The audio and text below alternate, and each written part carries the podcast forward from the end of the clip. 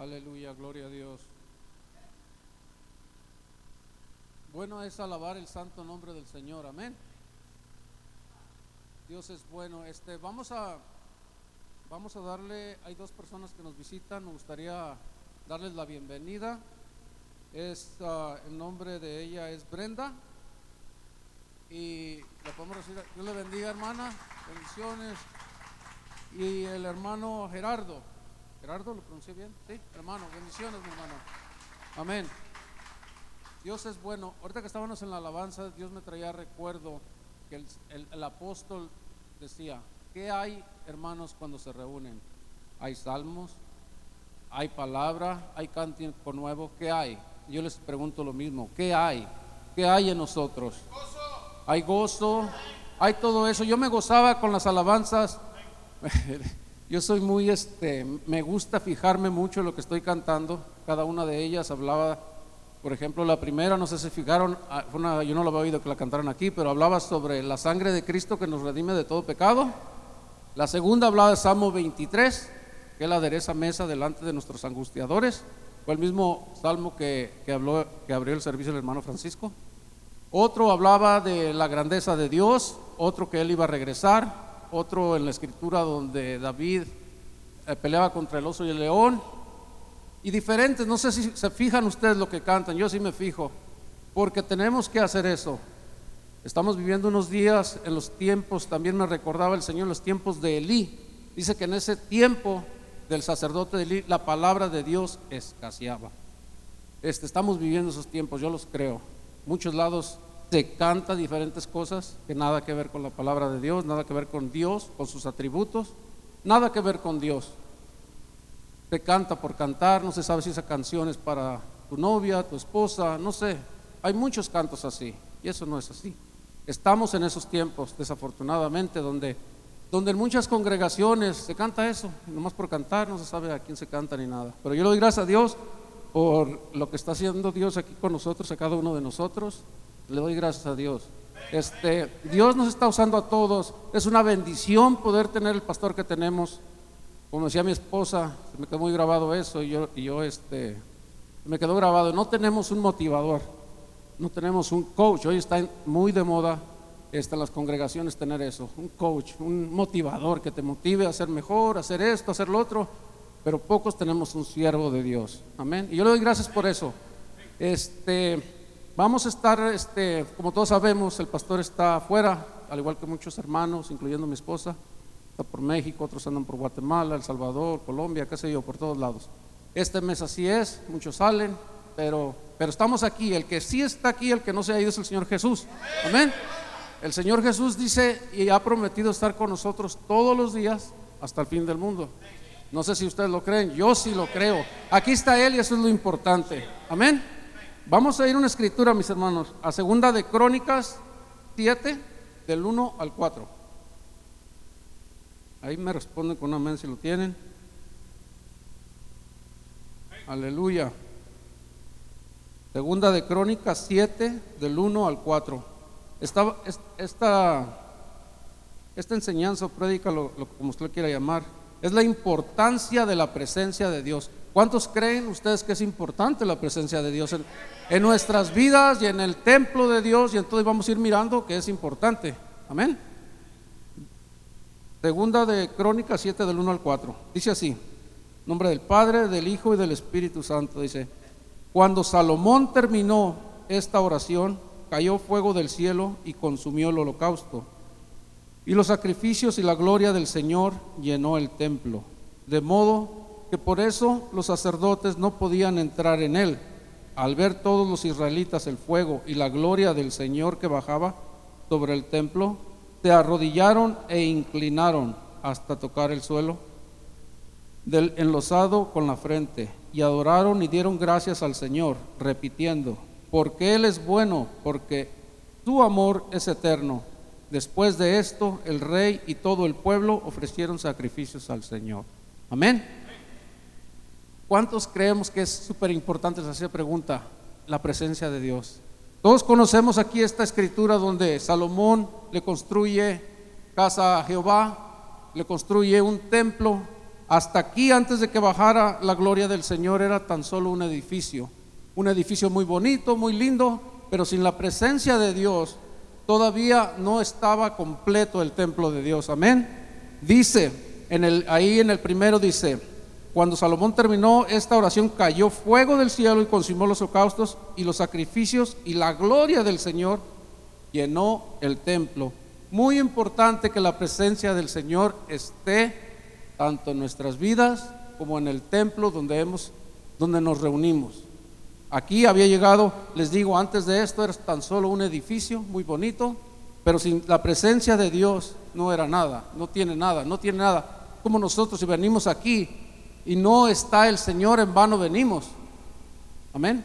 ¿Por qué es importante? ¿Por qué es importante la presencia de Dios? Porque donde está el Señor, ahí hay libertad, dice la palabra hay plenitud de gozo en su, presencia, hay salvación, amén. Hay convicción de pecado, hay sanidad, hay consuelo, hay gozo, amén. Hay amor, misericordia, gratitud, agradecimiento. Sin la presencia de Dios, todo eso no hay. Habrá presencia del pastor, de nosotros, de los líderes, de la alabanza, quien sea. Pero ellos no, no, no te van a consolar, no te van a perdonar, ellos no tienen el poder. Amén. Sin la presencia de Dios, decía Moisés, si tú no vas conmigo, yo no voy. Sin la presencia de Dios en cualquier cosa que hagamos en nuestras vidas, es muy importante, es primordial, tenemos que hacerlo, cualquier cosa que hagamos. Cuando el pastor me hablaba el, el, lunes, me dijo, hermano, ya me saludó y todo, me dijo, ya me voy, este, este, quiero que por favor lleves el mensaje el, domingo. Y yo, este, le digo, le dando la vuelta, le digo, ok, ¿quieres que dirija? ¿Es lo que quieres? No, dice, quiero que dejes el mensaje. Le dije, amén, amén, lo voy a dar, pastor. Este, ¿Por qué? Porque yo he entendido que cuando Dios te manda a hacer algo, lo tiene que hacer. Y no, este, tenemos limitaciones, sí. Se pone uno nervioso, sí. Tal vez un poco de vergüenza. No todos nos gustan los reflectores. Habrá gente que sí le gusta es estar aquí adelante y siempre hablando y todo. Pero hay gente que no nos gusta, pero cuando Dios te manda a hacerlo, hay que hacerlo. Moisés decía, yo soy tartamudo, yo soy esto y esto y esto. Y le dijo el Señor, ¿qué no he hecho yo el tartamudo? No lo he hecho yo. ¿Me entiendes? Entonces tenemos que, a donde te mande Dios, hacerlo. Amén. Es muy importante la presencia de Dios. Hoy en estos días, me acordaba yo, como en los tiempos de Eli, escasea la palabra de Dios, escasea la visión, decía, en tiempos de Eli. Así es hoy. Pocos lugares te predican la palabra de Dios, te cuentan chistes, te cuentan muchas cosas. Si usted se mete en las, redes sociales, en internet, usted mira, por ejemplo, a pastores, entre comillas, vienen vestidos de Batman, de Superman, vienen bajando por cables, este, montón de cosas. Y, lo pueden meter ahí en, las, en la internet y, todo eso lo va a mirar. Llegan en motocicletas, una Harley hasta acá, hasta el altar, cosas así, que parecen más un circo, parecen más unos payasos que una casa de Dios. Es la verdad. Llegan, le llegan motivando, contándole muchos chistes, le cuentan un chiste, otro chiste y otro chiste, y todos están, ajaja, jiji, jojojo, todos bien contentos, ¿verdad? Más, más que esas personas tienen esa habilidad de contar chistes, y todos están contentos y felices, y jajaja. No le abren la escritura de la palabra de Dios. Pasan 15, 20, 30 minutos, 40 minutos y ni una escritura le dan de la palabra de Dios. Le cuentan chistes, son muy buenos para eso. Y le digo, la gente está contenta, está cautivada, está feliz. Pero cuando pasa el, servicio y usted les pregunta, ¿de qué habló el hermano? ¿De qué fue? ¿De qué Dios te habló? Pues no sé, dicen, pero estuvo muy bonito, estuvo muy, muy chévere, como dicen algunos hermanos, muy, muy lindo. Pero eso no es así. Un chiste no te va a aguantar para cuando te venga tu tribulación. Cuando venga la prueba, cuando vengan las pruebas difíciles, cuando te venga a faltar la salud, un chiste no te va a servir. Sin embargo, si alguien te predica la palabra de Dios, esa palabra de Dios está en tu corazón, te vas a acordar. Y de ahí vas a sacar, del buen tesoro de tu corazón, vas a sacar esa palabra para acordarte y poder pasar esa prueba, para poder pasar lo que estás pasando. Amén. Es muy importante eso. Tenemos que estar conscientes de eso. Yo le doy gracias a Dios por eso, porque no somos los mejores, claro que no, el pastor lo dice y todos, no somos aquí en esta congregación chiquita de 80, 100 personas, no somos los mejores, simple y sencillamente somos un ovejas de Cristo, lo que dice el rótulo y eso es lo que dice la, lo que Dios le puso al pastor para que le pusiera a esta congregación. Eso somos. Pero lo que sí me da gusto es que tratamos de buscar la presencia de Dios. Amén. Eso es muy importante porque hay gente que se les va endureciendo su corazón, se les va entenebreciendo la mente, que no les importa ni pone atención de nada. Esas, esas iglesias que le digo que cuentan chistes, que ponen humo, luces que cambian de colores y de tonalidades, así como en el circo cuando pasa un payaso, ¿se acuerdan que va a hacer su acto? Le suben a la música, le bajan, le ponen los colores y todo. Así hay muchas mega iglesias que le nombran, 10, 20, 30, 70 mil. Está bien que haya iglesias grandes, gloria a Dios, pero que se predicara la palabra de Dios. En la mayoría de esos, lo que tienen ustedes eso es un motivador, tienen un coach, eso está muy de moda ahorita el coaching, que tiene coaching personal, la gente que tiene dinero hasta le paga gente para que te haga hacer todo en tu, te motive a hacer lo que tú eres. Eso está muy de moda en, en esos lugares. Te dan un poquito de metafísica, un poquito de superación personal, un poquito de humanismo, un poquito de todo, pero menos de la palabra de Dios. Y si abren la palabra de Dios, te la abran para sacarla fuera de contexto. Y ya cuando se va a terminar. Eso es lo que está ahorita. Esos son los días que estamos viviendo hoy en día. Entonces tenemos la apostasía, dice el hermano. Tenemos que estar abiertos, nuestros ojos espirituales, tenemos que estar alerta a lo que está pasando. Porque si no, en vano estamos aquí. ¿Me entiendes? Vinimos aquí a recibir del Señor. ¿A qué? ¿A qué vinimos? A adorar, a alabar al Señor, a exaltar su santo nombre, a buscar de Él consuelo, a buscar de Él su palabra. Porque si queremos ir a un lugar de esos donde te van a contar puros chistes, pues yo les aconsejo que mejor vayan a buscar a, Aquí, aquí hay muchos lugares donde vienen comediantes, hay este, pasa usted en el freeway y dice, va a venir el comediante tal, este, y tal, pues váyase para allá si quiero oír ese, una, una, una, comedia, si quiero oír unos chistes. Y yo no estoy nada en contra de, de, de, que, yo no estoy diciendo que tiene que estar con su cara de limón y amargado, pero la Biblia dice en Eclesiastés que todo tiene su tiempo. El tiempo de aquí es para aprender de Dios, para recibir de Dios. Amén o no amén, estoy mal. Entonces, ese es el punto. ¿Podemos divertirnos? Sí, claro que sí. Gloria a Dios. ¿Puede ir al circo? Sí, vaya al circo, mira al payaso que brinca y todo. ¿Me entiende? No, no, no, nada malo con eso. Pero todo tiene su tiempo. Amén. Entonces, aquí estaba la dedicación del templo de Salomón. Estaba dedicando este templo cuando la gloria de Dios bajó. La gloria de Dios bajó. Cosa importante. Sin la gloria de Dios nomás viene a ser un edificio. Aquí mismo donde estamos, este edificio, sin la gloria de Dios, puede ser un restaurante, puede ser un café, puede ser un nightclub, lo que sea. Sin la gloria de Dios, estamos mal. Amén. Entonces, eh, eh, queremos, tenemos que tener cuidado con la gloria de Dios, porque la gloria de Dios nosotros la podemos sacar. Y vamos a ir a unos, eh, en toda la historia de Israel, usted miró, y vamos a mirar en los tiempos de Ezequiel, de Jeremías, de todos se portaba poquito el pueblo del Señor, se acercaba a Dios y inmediatamente se iba al, mundo a buscar a sus baales, a sus dioses. Y vamos a mirar eso en Ezequiel, Ezequiel 8.1 en adelante. Vamos a empezar, amén. ¿Están contentos, hermanos? Aleluya, o no están contentos. Gloria a Dios. Dios es bueno, hermano. 8, Ezequiel 8, del 1 en adelante. Vamos a estar leyendo ahí. Dice, ¿ya lo tienen? ¿Usted? Dicen, en el sexto año, en el mes sexto, a los cinco días del mes, aconteció que estaba yo sentado en mi casa y los ancianos de Judá estaban sentados delante de mí. Y ahí se posó sobre mí la mano de Jehová, el Señor. Y miré y he aquí una figura que parecía de hombre. Desde sus lomos para abajo fuego y desde sus lomos para arriba parecía resplandor. El aspecto de bronce refulgente y aquella figura extendió la mano y me tomó por las guedejas de mi cabeza, y el Espíritu me alzó entre el cielo y la tierra, y me llevó en visiones de Dios a Jerusalén, a la entrada de la puerta de adentro que mira hacia el norte, donde estaba la habitación de la imagen del celo, la que provoca a celos. El 4. Y he aquí Ahí estaba la gloria de Dios de Israel como la visión que yo había visto en el campo. Y me dijo, Hijo de hombre, alza ahora tus ojos hacia el lado del norte. Y, alza mis, y alcé mis ojos hacia el norte. Y aquí el norte, junto a la puerta del altar aquella, había una imagen del celo en la entrada. Vamos a hacer una pausa. Dios está llevando a Ezequiel, le está dando una visión sobre el templo. Habla de una imagen. Yo quise investigar un poquito sobre esa imagen del celo. Y nomás esa es la única vez que se habla en la, Biblia sobre la imagen del celo. Muchos comentaristas, muchos este, teólogos, este, muchos eruditos dicen que podría ser sido un Baal, lo que sí están todos seguros y que, concuerdan es que eran un ídolo. Era un ídolo en el lugar de la, del, que debería de estar, que pertenecía a Dios en el santuario, en, el, en, el, en la iglesia, en el, edificio, en el templo, gracias hermano. Tenían a, un Baal y no nomás ahí. En el 5 dice, habla sobre, eh, 8.5 habla de la imagen del celo. Vamos a seguir leyendo. Dice en el 6, me dijo entonces, hijo de hombre, ¿no ves lo que estos hacen? Las grandes abominaciones que la casa de Israel hace aquí para alejarme de, de mi santuario.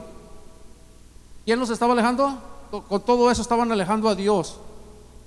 Amén. Dice, pero vuélvete aún y verás abominaciones mayores. Y me llevó a la entrada del atrio y miré, y he aquí en la pared un agujero. Y me dijo, hijo de hombre, cava ahora en la pared, y cavé en la pared, y he aquí una puerta. Me dijo luego, entra y ve las malvadas abominaciones que estos hacen ahí.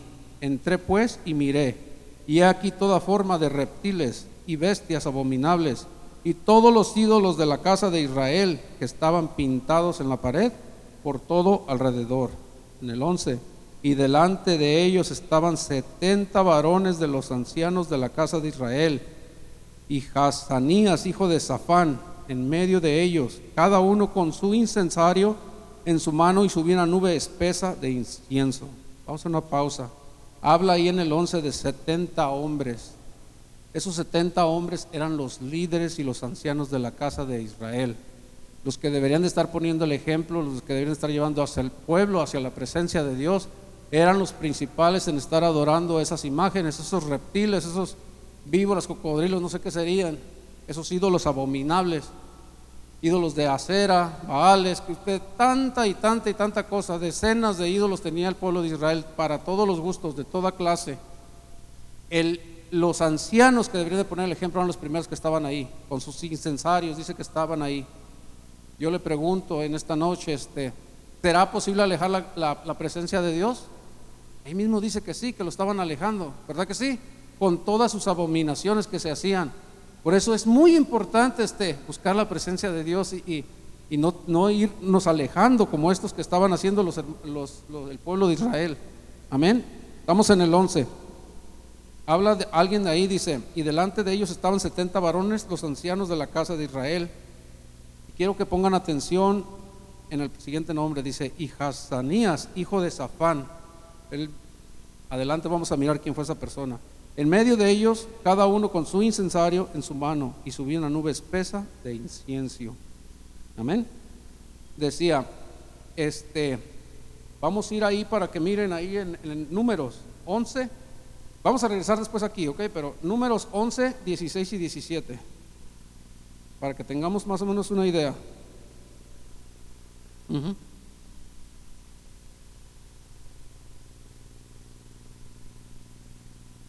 Dice, entonces Jehová dijo a Moisés, reúneme, ¿cuántos?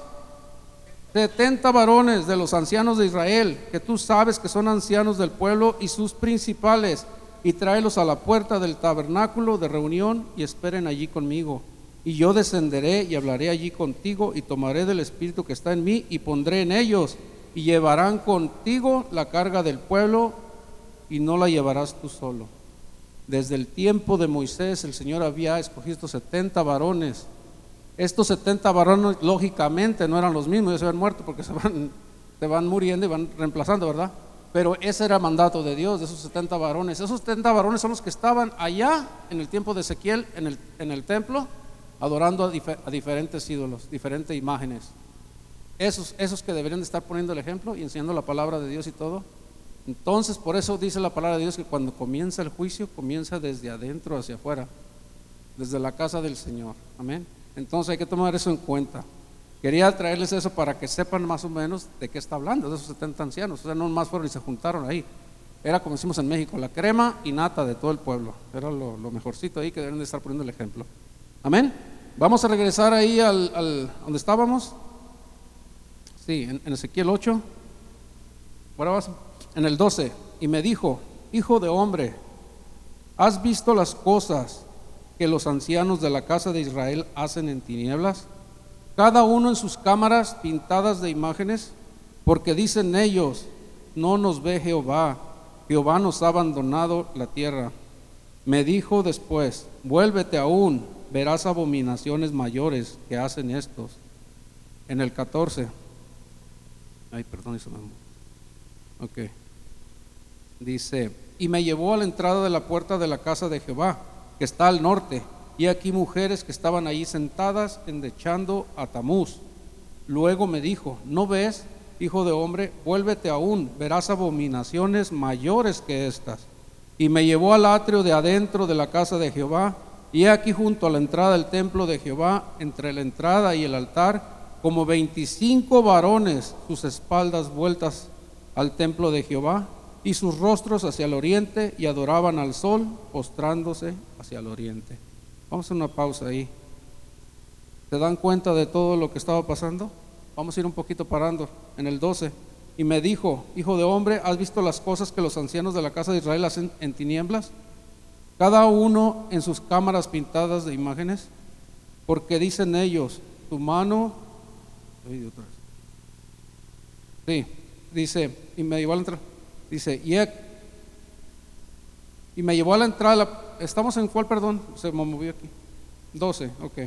Y me dijo, hijo de hombre, ¿has visto las cosas que los ancianos de las casas de Israel hacen en tinieblas? Cada uno en sus cámaras pintadas de imágenes, porque dicen ellos, no nos ve Jehová, Jehová ha abandonado la tierra. Ellos creían que Dios los había abandonado, pero en realidad ellos habían abandonado a Dios. Dios no nos abandona a nosotros, Él nos deja cuando nosotros nos dejamos de Él. Es muy duro, yo he oído a, hermanos a veces hablar, decir, no sé si Dios está conmigo, no sé si Dios me escucha. Yo creo que Dios ya me abandonó. Es lo mismo que está haciendo esta gente.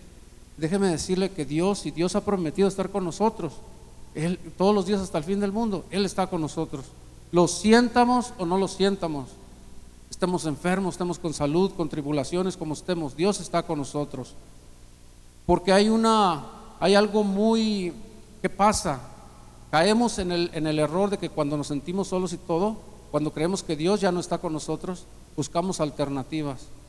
La gente empieza a buscar, como usted lo mira en toda la historia del pueblo de Israel, eh, se siente mal y como cree que ya Dios ya no lo escucha, va y busca brujos, va y busca adivinos, va a buscar que, que, le echen las cartas, que le lean esto, que le lean lo otro.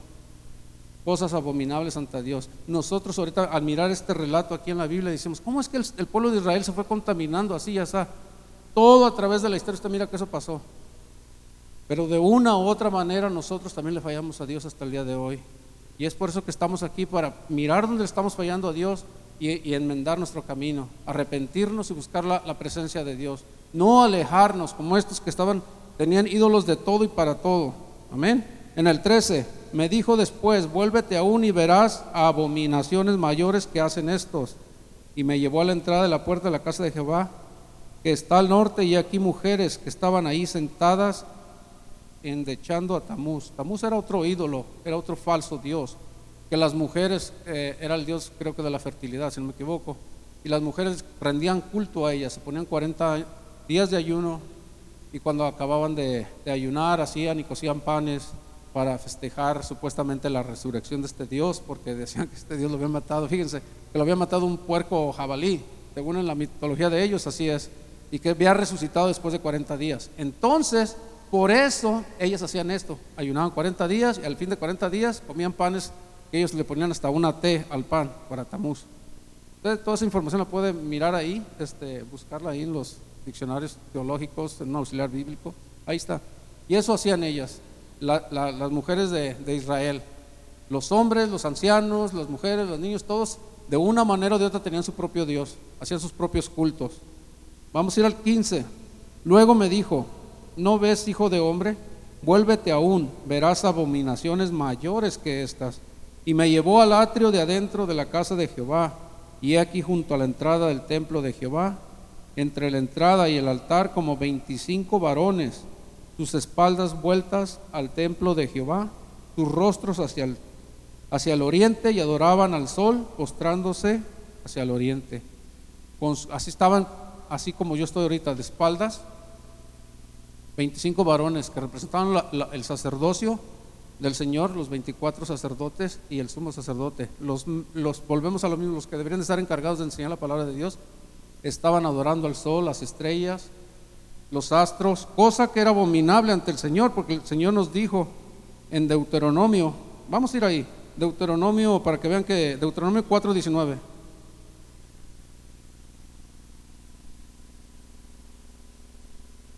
Amén. A ver. Dice así. No sea que alces tus ojos al cielo y viendo el sol y la luna y las estrellas y todo el ejército del cielo, te has impulsado y te inclines a ellos y les sirvas, porque Jehová tu Dios los ha concedido a todos los pueblos debajo de todos los cielos.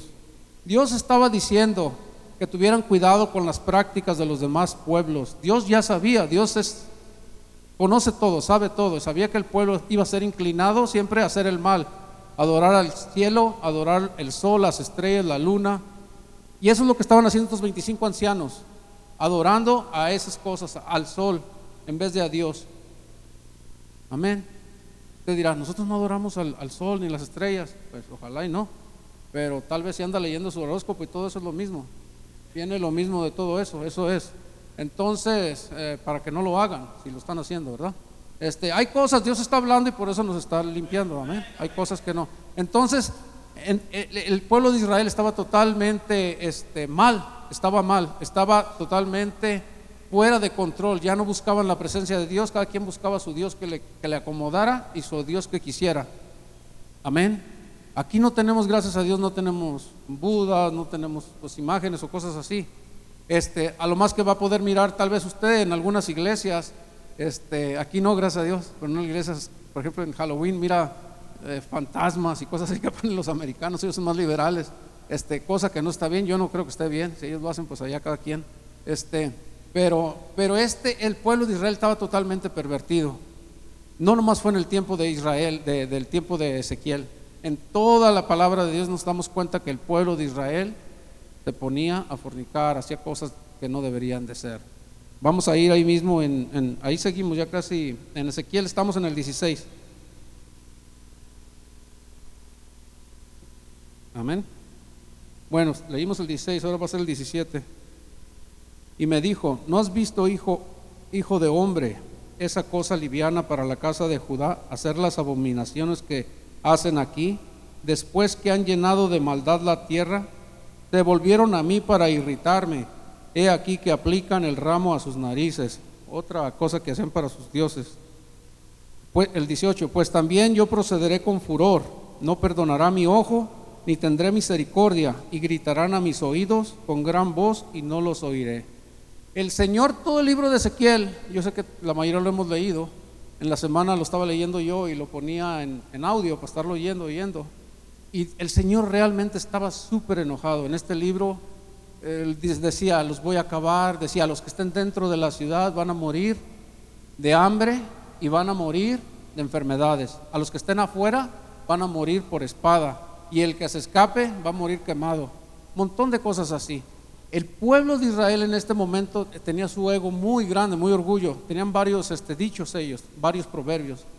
Uno de ellos era donde decía, la ciudad es la olla y nosotros somos la carne. Estamos aquí seguros. Para ellos tiene sentido, tal vez para nosotros no. Pero ellos se sentían seguros, su orgullo, se sentían muy seguros, que nada malo les iba a pasar. Y los profetas de Dios anunciándole que venía calamidad, que iban a ser llevados a, Babilonia, cautivos. Y no creían. Y no creían porque había muchos falsos profetas, como siempre ha habido, más falsos profetas que ah, profetas de Dios. ¿Y a dónde se va la gente a oír? Lo que le conviene, lo que quiere. Si te, si te dicen que, por ejemplo aquí, si te dicen que, que, te vuelvas a Dios porque si no vas a ser destruido y alguien más te dice, no, no te creas, te va a ir bien, mira, ese está loco, esto, el otro, pues aquí le vas a hacer caso. Vas a decir, no, pues acá, este, este dice que me va a ir todo bien. Ahí estaban igual, eran más los profetas malos de Baal y profetas que los profetas de Dios. Entonces, eso es lo que estaba pasando ahí.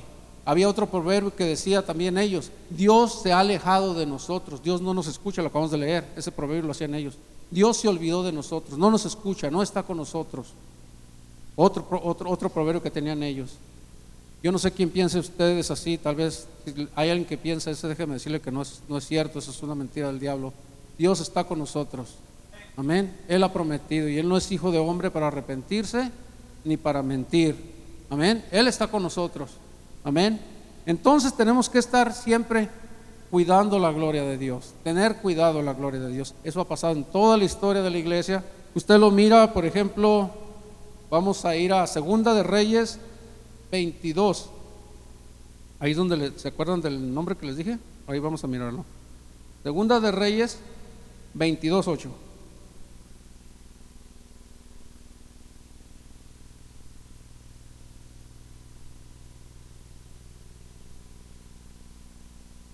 Volvemos a lo mismo. Yo creo que vamos a saber de qué está hablando.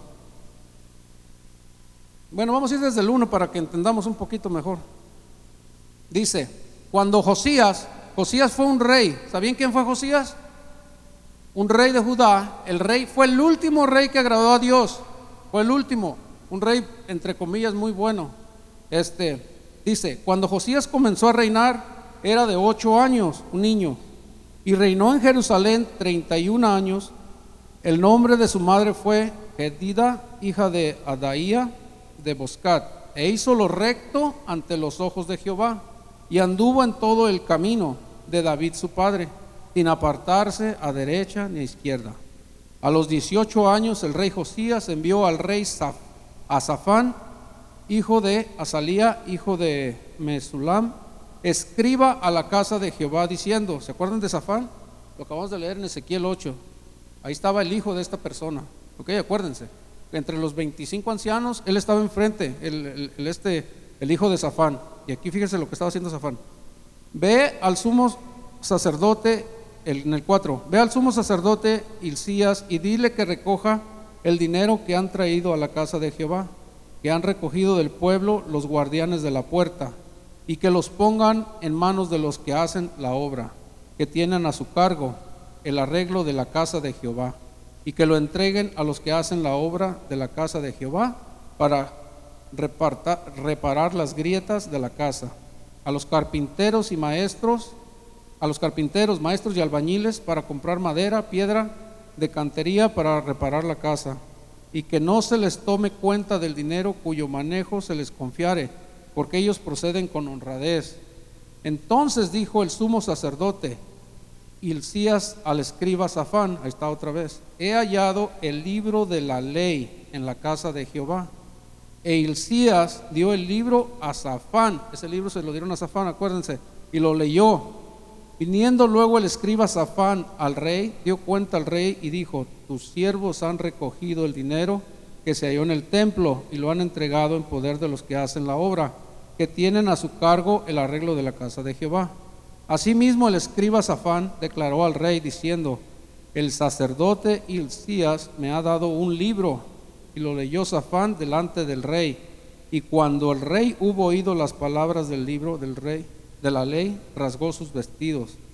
Luego el rey dio orden al sacerdote Hilcías, a Icama, y Cam, hijo de Safán, Akbor, y perdón, ah, sí, hijo de Micaías, al escriba Safán y a Asaías, siervo rey, diciendo, id y preguntad a Jehová por mí y por el pueblo y por toda Judá acerca de las palabras de este libro que se ha hallado, porque grande es la ira de Jehová que se ha encendido contra nosotros, por cuanto nosotros padres no escucharon las palabras de este libro para hacer conforme a todo lo que nos fue escrito. Entonces fueron el sacerdote Hilcías y Aicam, Akbor, Safán y Asaías a la profetisa Ulda, mujer de Salum, hijo de Tikba, hijo de Arjas, guarda, guarda de las vestiduras, la cual moraba en Jerusalén, en segunda parte de la ciudad, hablaron con ella.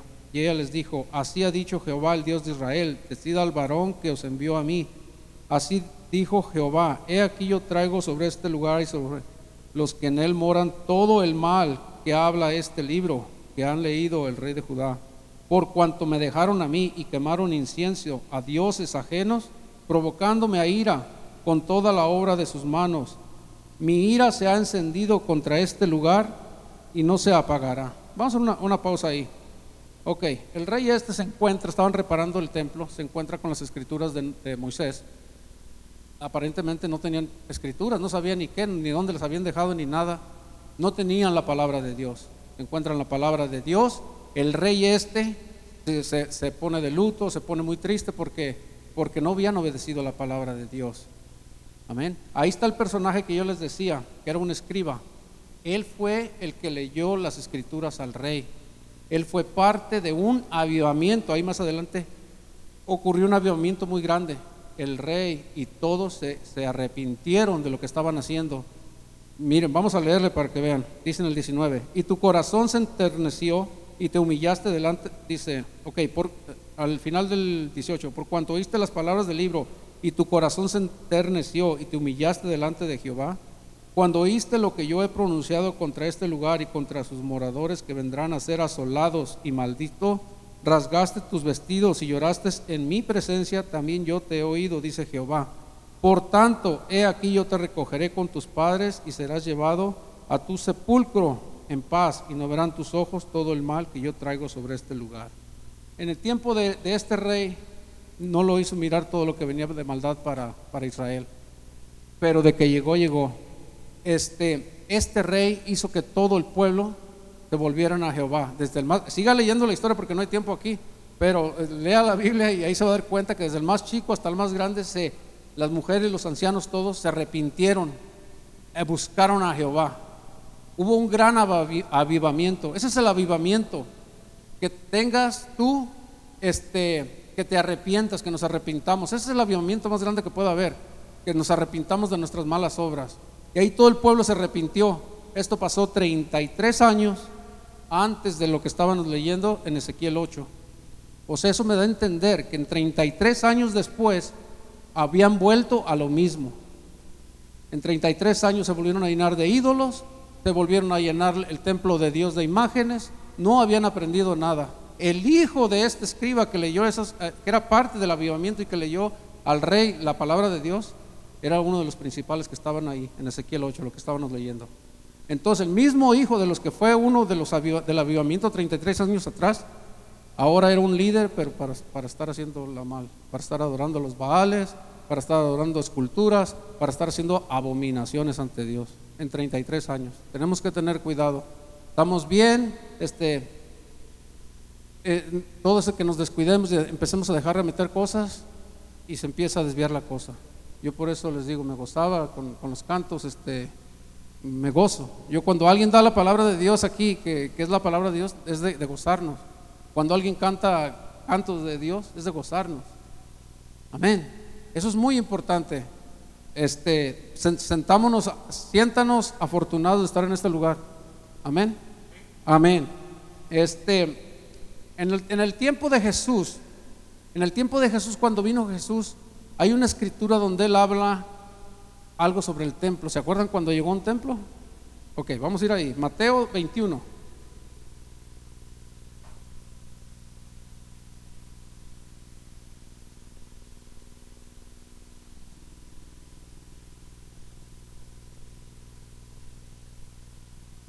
Ok. Ahí me dicen con un amén cuando lo tengan. Mateo 21, 12 y 13. otra escritura muy conocida por nosotros todos, dice, y entró Jesús en el templo de Dios y echó fuera a todos los que vendían y compraban en el templo, y volcó las mesas de los cambistas y la silla de los que vendían palomas, y les dijo, escrito está, mi casa, casa de oración, será llamada, mas vosotros la habéis hecho cueva de ladrones. Ese fue en el tiempo del Señor Jesús. En el tiempo del Señor Jesús llegó y miró como que la cosa, miró que estaba mal. Habían convertido eso en cueva de ladrones, donde todos negociaban, vendían, robaban, los cambistas cambiaban dinero, este, vendían de todo, para las ofrendas, de todo. Iban por negocio, no por buscar a Dios. Amén. Eso seguía en los tiempos de Jesús. Hasta el día de hoy, hoy sigue... Ahora bien, si Jesús viniera ahorita, ¿cómo creen que encontraría a Jesús? La iglesia en general. ¿Cómo creen? ¿Cómo nos llamaría? ¿Qué nos diría? Ahí ellos dijo que lo habían convertido en cueva de ladrones. Dice el...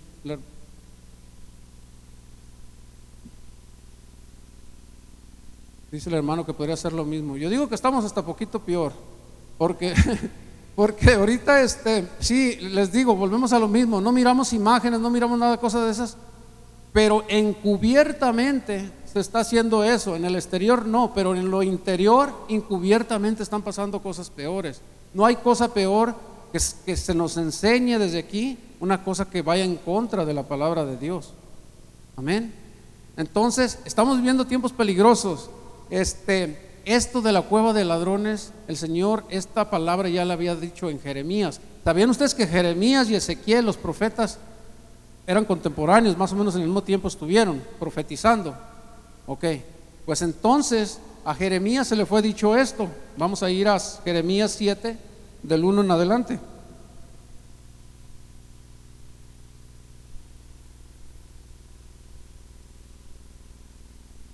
Amén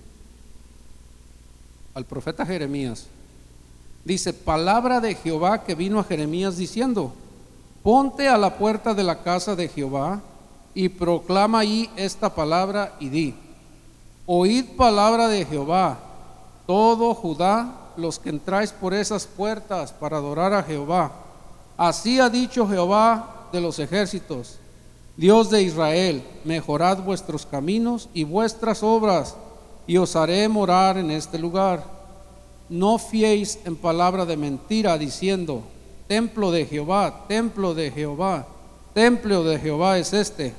Pero si mejoraréis completamente vuestros caminos y vuestras obras, y con verdad hiciereis justicia entre el hombre y su prójimo, y no oprimiereis al extranjero, al huérfano y a la viuda, ni en este lugar derramaréis la sangre inocente, ni anduvieres en pos de dioses ajenos para mal vuestro, os haré morar en este lugar, en la tierra que di a vuestros padres para siempre. He aquí vosotros confiáis en palabras de mentira que no aprovechan, hurtando, matando, adulterando, jurando en falso, e incienso a Baal y a otros dioses extraños que no conocisteis. Vendréis y os pondréis delante de mí en esta casa sobre la cual es invocado mi nombre y diréis, librados somos para seguir haciendo todas estas abominaciones. Es cueva de ladrones, delante de vuestros ojos está casa sobre la cual es invocado mi nombre. He aquí que también yo la, lo veo, dice Jehová. Andad ahora a mi lugar en Silo, donde hice morar mi nombre al principio, y ved qué le hice por la maldad de mi pueblo Israel. Vamos a dejarle ahí. Ahí el Señor había, por medio del profeta Jeremías, dicho lo mismo, cueva de ladrones. Y ahí le dice todas las abominaciones que se hacían. Amén. Dice, mentí, en el 8 mentían, en el 9 robaban, mataban, adulteraban, juraban en falso, eh, ponían inciensos a Baal, andaban tras dioses extraños. Eso es lo que se hacía. Y si lo mira usted en toda la palabra de Dios, le digo, es la misma cosa desde, desde que sacó el, el pueblo de Israel, Señor, desde entonces hasta el día de hoy es lo mismo. Tenemos que tener cuidado de, de, guardar nuestro templo. La, la, palabra de Dios dice que nosotros somos templo y morada del Espíritu Santo. Amén. Nosotros somos el templo, nosotros somos la morada del Espíritu Santo, pero también tenemos que cuidar el edificio que Dios nos ha dado, no contaminarlo, no contaminar nosotros y no contaminar el edificio. Amén. Tenemos que estar conscientes, mis hermanos. Estamos en, tiempos peligrosos, pero, pero Dios es fiel y Dios es bueno.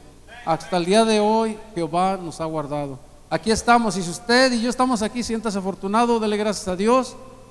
Y yo le doy gracias a Dios por eso, porque Dios es bueno. Amén. Amén. Este, le damos gracias a Dios. Le, le, este, no sé si el hermano tenga otro programa. Dios nos ha traído la palabra, hemos aprendido cuando Dios ha hablado, ya no tengo más que agregarle. Amén. Dios dice, amén. Entonces voy a pasar el tiempo yo al hermano, este, no sé si vamos a cantar una alabanza. Amén, hermano. Entonces, goce mi hermano, vas a cantar una alabanza y así vamos a quedar despedidos. Amén. Gloria a Dios, amén. Vamos a ponernos a nuestros pies, hermanos. Vamos a entregarle el culto con canto más de adoración.